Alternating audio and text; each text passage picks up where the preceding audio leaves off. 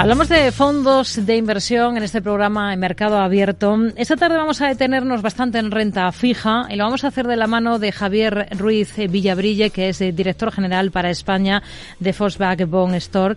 ¿Qué tal, Javier? Muy buenas tardes, bienvenido. Buenas tardes, Rocío. Bueno, ¿por qué acaban de lanzar un fondo de renta fija a vencimiento?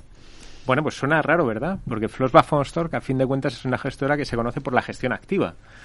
Y este fondo precisamente es todo lo contrario, pero es un fondo pensado para un tipo de inversores eh, conservadores, en su mayoría, que salieron muy asustados después de la debacle del año pasado y que necesitan, por lo menos para una porción de su cartera, tener certeza de cuál va a ser el rendimiento que pueden esperar.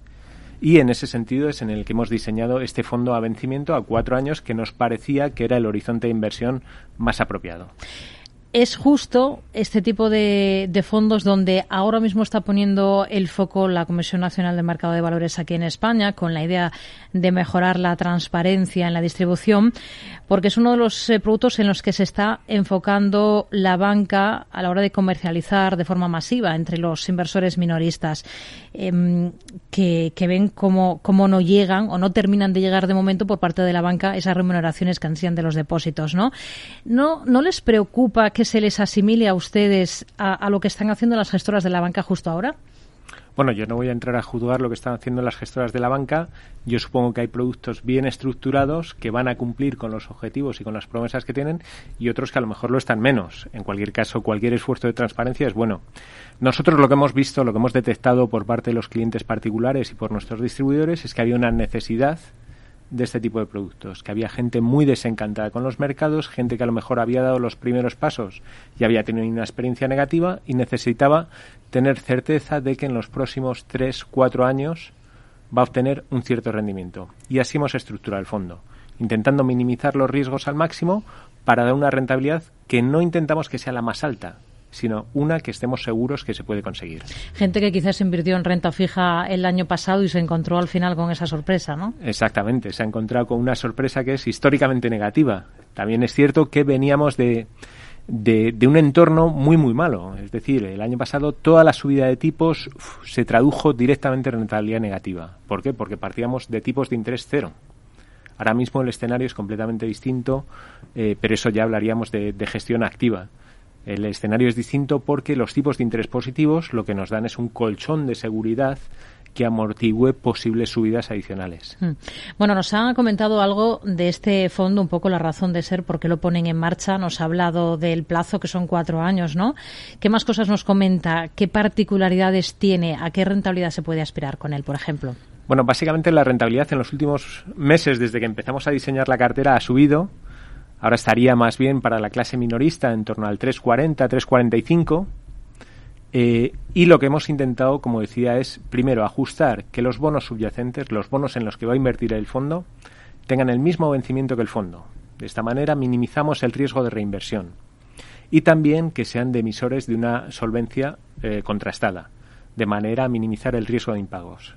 Lo que tenemos es al final un fondo que prácticamente nos garantiza no hay garantía explícita, pero que hace muy seguro que vayamos a obtener ese rendimiento que, estamos prometiendo ahora. ¿Qué tipo de deuda va a tener este fondo en cartera principalmente? ¿Dónde ven ustedes mayor potencial y, y, por qué? Vamos a detenernos primero en la parte soberana, de deuda soberana, por ejemplo. En la parte soberana nos hemos centrado en países core, países core europeos. Este es un fondo destinado a inversor euro. También hemos intentado minimizar el riesgo divisa, todas las emisiones van a ser en euro. Y la parte de gobiernos la hemos invertido en los países más sólidos, Alemania, Holanda y un poco de Francia. Países muy sólidos porque ya digo, el objetivo es garantizar la calidad de todas las emisiones que metamos en, en la cartera del fondo. España no. España no. En deuda corporativa, ¿qué es lo que tiene este fondo principalmente? En deuda corporativa es una cartera diversificada pero siempre de emisores de mucha calidad. Al final el rating medio va a ser triple B más. Eso lo distingue de muchos productos que se han lanzado que lo que intentaban era maximizar la rentabilidad. Nosotros queremos maximizar la certeza de que vamos a alcanzar el resultado prometido. ¿Les está sorprendiendo eh, esos niveles de rendimiento que estamos viendo en, la mayoría de bonos eh, soberanos a estas alturas del ejercicio, cuando se presuponía que iba a ser un ejercicio em, interesante para la renta fija, también es cierto que comparado con el ejercicio anterior, o contaban con que podríamos em, vernos en coyunturas como la actual? Yo creo que tenemos que eh, asumir un poco de humildad intelectual y cuando los propios bancos centrales están asumiendo que son dependientes de los datos que vayan saliendo, decir, que su propia política monetaria va a depender de cómo salga la inflación, de cómo salgan los datos de actividad, nosotros no podemos pretender que vamos a saber dónde van a estar los tipos. Entonces nosotros estábamos seguros que a lo largo del año habría sorpresas positivas y negativas, que va a haber volatilidad. Pero ya digo, partimos de una base mucho más sólida. Partimos de una base en la que contamos con un tipo de interés positivo, con lo cual eso nos garantiza casi que a 12 meses vista va a ser muy complicado perder dinero en renta fija. Es decir, el escenario es completamente distinto del que podíamos tener en 2022. Pero a lo largo del camino va a haber baches y ahora estamos en uno de ellos. Y este bache está ocurriendo porque el mercado teme tipos de interés más altos de los que pensaba o tenía descontados al comenzar el año, ¿no? Al comenzar 2023. ¿Dónde ven ustedes desde la gestora los tipos a uno y otro lado del Atlántico? Cuando termine este 2023. Insisto en la parte de humildad. Si Powell hoy en su declaración delante del Congreso ha dicho que no lo sabe, que va a ir, como decía Simeone, partido a partido, meeting a meeting, decidiendo en función de los datos que tenga a mano, nosotros no podemos ser menos. Lo que sí que parece es que llegará un momento en que la inflación se estabilizará y hará que esa política monetaria por lo menos se estabilice. Si va a ser en el 5, si va a ser en el 5,5, y medio, no lo sabemos. Se empieza a hablar cada vez más del 6. Bueno, mm, también se hablaba del 4,75 hasta hace nada como eh, momento en el que empezaría a bajar. Incluso se hablaba de bajadas de tipos antes de final de año. Bueno, hay que ser un poco más, eh, eh, yo diría que más táctico en este momento. Hay que ir siguiendo el mercado e ir día a día. ¿Con qué idea se ha quedado, por cierto, después de escuchar a Powell hoy en, el Comité Bancario del Senado? Básicamente se ha reafirmado en todo lo que ha venido diciendo. Seguramente ha dejado la puerta abierta a una política más restrictiva, pero es algo que tenía ya de antes. Es decir, él desde, desde el principio ha dicho que va a continuar hasta que el trabajo esté hecho. Entonces, si los datos, y eso fue la gran sorpresa que se, se, vio en el mes de febrero, tuvimos la inflación y tuvimos unos datos de actividad económica muy buenos en Estados Unidos. Eso volvió a alimentar los, los riesgos de que, bueno, hubiese que endurecer un poco más. Porque lo que ha dicho Powell es que tiene la voluntad de ir hasta donde haga falta. Entonces eso va a depender de hasta dónde le lleven los datos, hasta dónde le lleve la inflación y hasta dónde le lleve la recuperación económica. Y el mercado ahora sí le está creyendo, porque esto mismo lo decía hace tiempo y el mercado miraba para otro lado silbando, ¿no? Bueno, el mercado tiene sus tiene sus humores, por así decirlo. No es lo mismo cuando estás terminando un año catastrófico como, como el 2022 que cuando empiezas un año nuevo, que empiezas con nuevas eh, con nuevo optimismo y con el marcador a cero lógicamente te pones un poco más positivo, te pones en lo mejor. Y, haces oídos sordos de, por mucho que te repitan las cosas, pues dices, no, no va a ser así. Pero la realidad suele ser tozuda. ¿Es de los que piensa que el hecho de que los márgenes empresariales no se estén resintiendo pese a la inflación, esto es que muchas empresas se estén beneficiando de esa elevada inflación, eh, y hablo aquí en Europa especialmente, ¿no? Da argumentos a ese ala más moderada del Banco Central Europeo para, para luchar contra nuevas subidas de tipos, em, porque es una idea que, que está empezando a, a tomar un poco de, de solvencia aquí en, en Europa.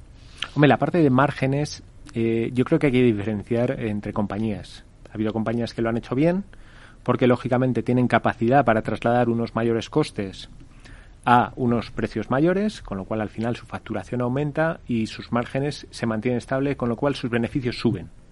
Básicamente ese es el esquema. Y eso hace que eh, la marcha de las empresas siga siendo buena. De esas empresas que pueden trasladar esos costes mayores a sus precios hay otras empresas que van a estar en una situación más complicada. Y hay una última derivada que sería el cómo va a estar el mercado de financiación. En, los próximos meses seguramente tendremos que prestar mucha atención a la solidez de los balances. No olvidemos que el mercado de bonos eh, va a cambiar de estructura. Los bancos centrales dejan de ser un actor comprador para ser, en el mejor de los casos, un actor neutro. Y eso cambia los equilibrios de oferta y demanda y puede hacer que el mercado de bonos tome direcciones un poco inciertas. Hmm. Más allá de, la deuda que nos ha comentado que, ven ustedes interesante cuando nos ha hablado de ese nuevo fondo que han lanzado, em, más allá de esto, digo, pensando en otro tipo de deuda también, en otros fondos que tienen ustedes en, la gestora, no sé si están, por ejemplo, fijándose ahora en renta fija china en un momento en el que se está hablando tanto de esa reapertura y del potencial eh, de crecimiento que puede traer consigo bajo el brazo esa reapertura de China.